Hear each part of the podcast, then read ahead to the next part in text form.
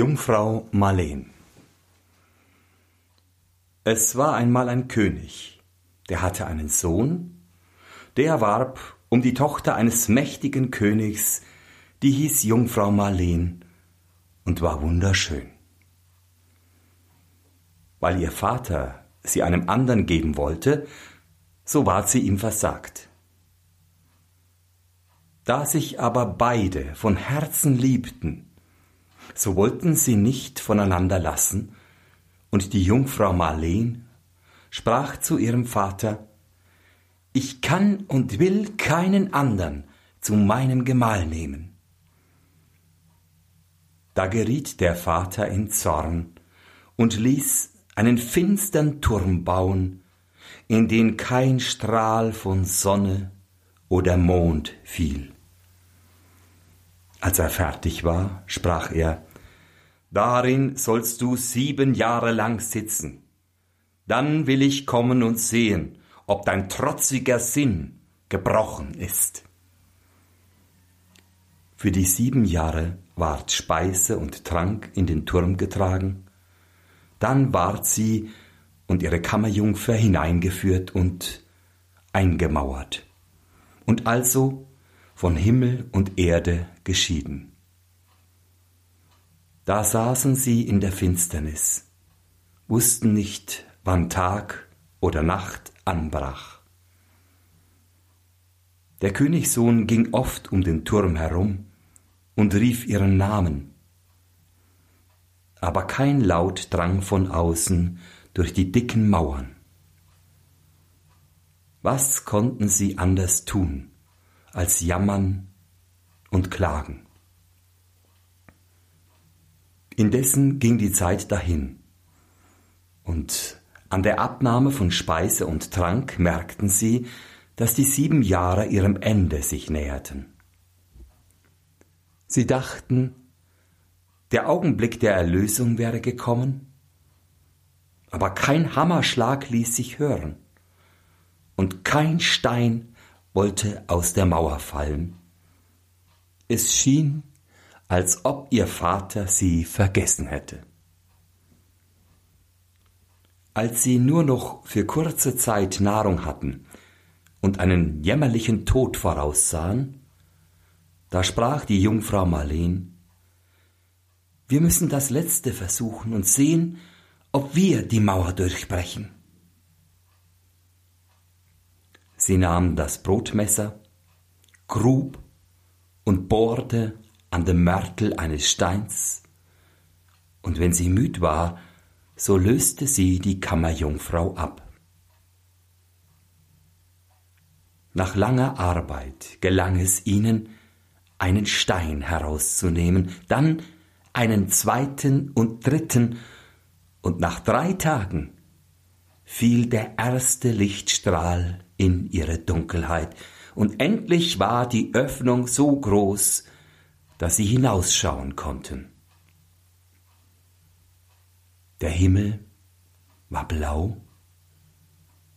und eine frische Luft wehte ihnen entgegen, aber wie traurig sah ringsumher alles aus. Das Schloss ihres Vaters lag in Trümmern. Die Stadt und die Dörfer waren, soweit man sehen konnte, verbrannt die Felder weit und breit verheert, keine Menschenseele ließ sich erblicken. Als die Öffnung in der Mauer so groß war, dass sie hindurchschlüpfen konnten, so sprang zuerst die Kammerjungfrau herab, und dann folgte die Jungfrau Marleen. Aber wo sollten sie sich hinwenden? Die Feinde hatten das ganze Reich verwüstet, den König verjagt und alle Einwohner erschlagen. Sie wanderten fort, um ein anderes Land zu suchen, aber sie fanden nirgends ein Obdach oder einen Menschen, der ihnen einen Bissen Brot gab. Und ihre Not war so groß, dass sie ihren Hunger an einen Brennnesselstrauch stillen mussten. Als sie nach langer Wanderung in ein anderes Land kamen, boten sie überall ihre Dienste an. Aber wo sie anklopften, wurden sie abgewiesen, und niemand wollte sich ihrer erbarmen. Endlich gelangten sie in eine große Stadt und gingen nach dem königlichen Hof. Aber auch da hieß man sie weitergehen, bis endlich der Koch sagte, sie könnten in der Küche bleiben und als Aschenputtel dienen. Der Sohn des Königs, in dessen Reich sie sich befanden, war aber gerade der Verlobte der Jungfrau Marleen gewesen. Der Vater hatte ihm eine andere Braut bestimmt, die ebenso hässlich von Angesicht als bös von Herzen war. Die Hochzeit war festgesetzt und die Braut schon angelangt. Bei ihrer großen Hässlichkeit aber ließ sie sich vor niemand sehen und schloss sich in ihre Kammer ein, und die Jungfrau Marleen musste ihr das Essen aus der Küche bringen. Als der Tag herankam, wo die Braut mit dem Bräutigam in die Kirche gehen sollte, so schämte sie sich ihrer Hässlichkeit und fürchtete, wenn sie sich auf der Straße zeigte, würde sie von den Leuten verspottet und ausgelacht. Da sprach sie zur Jungfrau Marleen. Dir steht ein großes Glück bevor. Ich habe mir den Fuß vertreten und kann nicht gut über die Straße gehen. Du sollst meine Brautkleider anziehen und meine Stelle einnehmen. Eine größere Ehre kann dir nicht zuteil werden. Die Jungfrau Marleen aber schlug es aus und sagte, Ich verlange keine Ehre, die mir nicht gebührt. Es war auch vergeblich, dass sie ihr Gold anbot. Endlich sprach sie zornig. Wenn du nicht gehorchst, so kostet es dir dein Leben. Ich brauche nur ein Wort zu sagen, so wird dir der Kopf vor die Füße gelegt. Da musste sie gehorchen und die prächtigen Kleider der Braut samt ihrem Schmuck anlegen. Als sie in den königlichen Saal eintrat, erstaunten alle über ihre große Schönheit. Und der König sagte zu seinem Sohn, Das ist die Braut, die ich dir ausgewählt habe und die du zur Kirche führen sollst. Der Bräutigam erstaunte und dachte, sie gleicht meiner Jungfrau Marleen, und ich würde glauben, sie wäre es selbst aber die sitzt schon lange im Turm gefangen oder ist tot. Er nahm sie an der Hand und führte sie zur Kirche. An dem Wege stand ein Brennnesselbusch.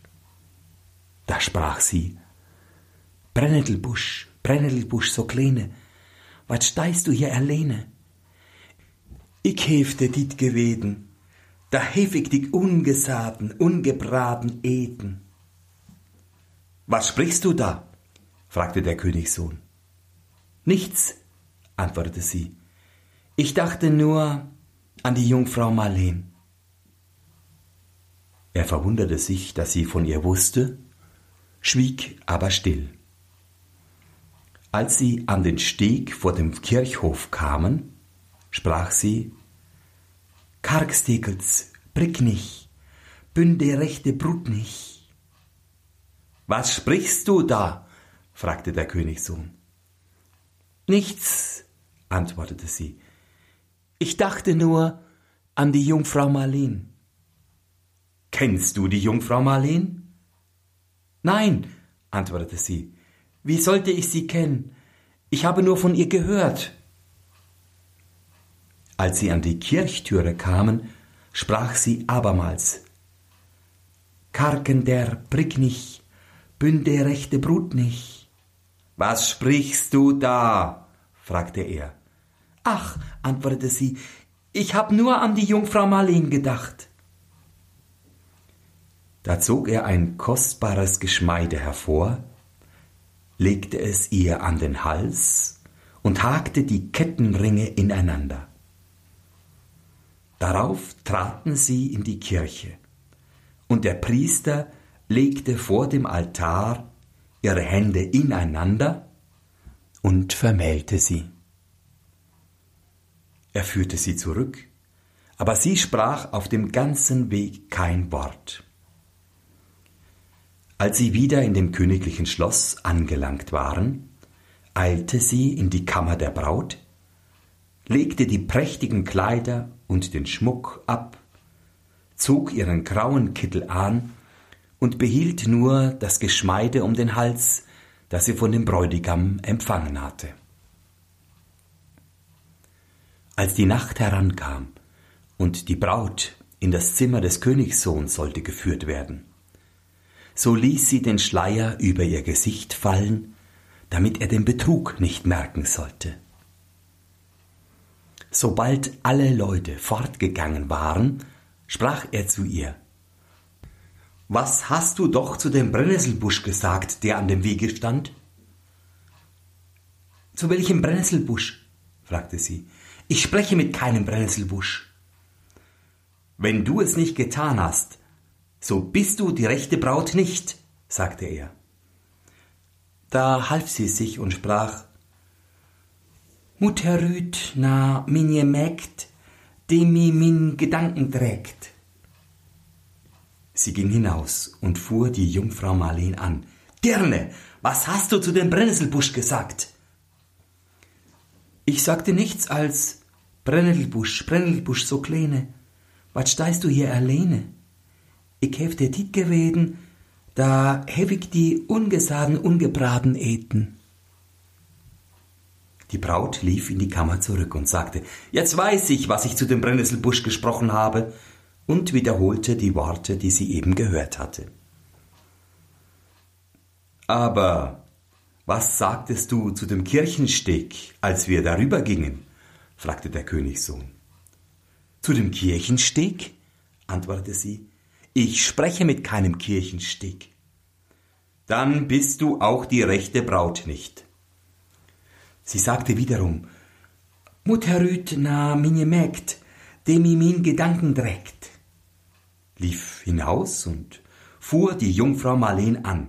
Gerne, was hast du zu dem Kirchsteg gesagt? Ich sagte nichts als Kargstegels, Bricknich, bünde rechte Brut nicht. Das kost dich dein Leben, rief die Braut, eilte aber in die Kammer und sagte, Jetzt weiß ich, was ich zu dem Kirchensteg gesprochen, und wiederholte die Worte. Aber was sagtest du zur Kirchentür? Zur Kirchentür? antwortete sie, ich spreche mit keiner Kirchentür. Dann bist du auch die rechte Braut nicht. Sie ging hinaus, fuhr die Jungfrau Marleen an. Dirne, was hast du zur Kirchentür gesagt?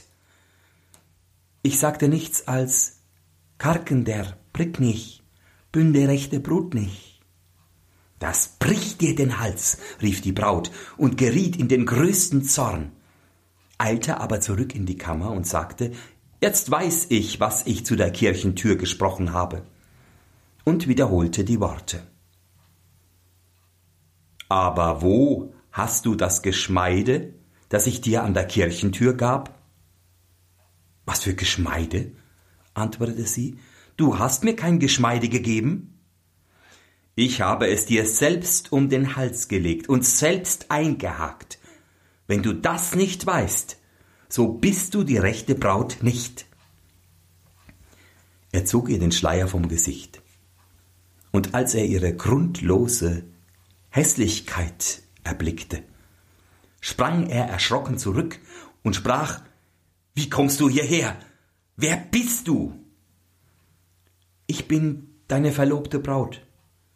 Aber weil ich fürchtete, die Leute würden mich verspotten, wenn sie mich draußen erblickten, so habe ich dem Aschenputtel befohlen, meine Kleider anzuziehen und statt meiner zur Kirche zu gehen.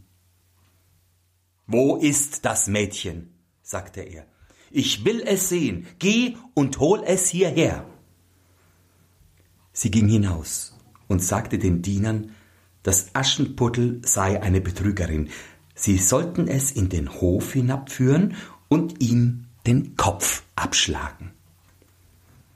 Die Diener packten es und wollten es fortschleppen, aber es schrie so laut um Hilfe, dass der Königssohn seine Stimme vernahm, aus seinem Zimmer herbeieilte und den Befehl gab, das Mädchen augenblicklich loszulassen. Es wurden Lichter herbeigeholt, und da bemerkte er an ihrem Hals den Goldschmuck, den er ihm vor der Kirchentür gegeben hatte. Du bist die rechte Braut, sagte er, die mit mir zur Kirche gegangen ist. Komm mit mir in meine Kammer. Als sie beide allein waren, sprach er, Du hast auf dem Kirchgang die Jungfrau Marleen genannt, die meine verlobte Braut war. Wenn ich dächte, es wäre möglich, so müsste ich glauben, sie stände vor mir. Du gleichst ihr in allem. Sie antwortete, Ich bin die Jungfrau Marleen, die um dich sieben Jahre in der Finsternis gefangen gesessen, Hunger und Durst gelitten und so lange in Not und Armut gelebt hat. Aber heute bescheint mich die Sonne wieder. Ich bin dir in der Kirche angetraut und bin deine rechtmäßige Gemahlin. Da küssten sie einander und waren glücklich für ihr Lebtag. Der falschen Braut ward zur Vergeltung der Kopf abgeschlagen. Der Turm, in welchem die Jungfrau Marleen gesessen hatte, stand noch lange Zeit, und wenn die Kinder vorübergingen, so sangen sie Kling, Klang, Gloria, wer sit in diesen Toria? Da sit ein Königstochter in, die kann ich nicht sehen kring. Der Mühr, der will nicht bräken, des den, der will nicht stechen. Hänschen mit de bunte Jack, komm und folg mi achternach.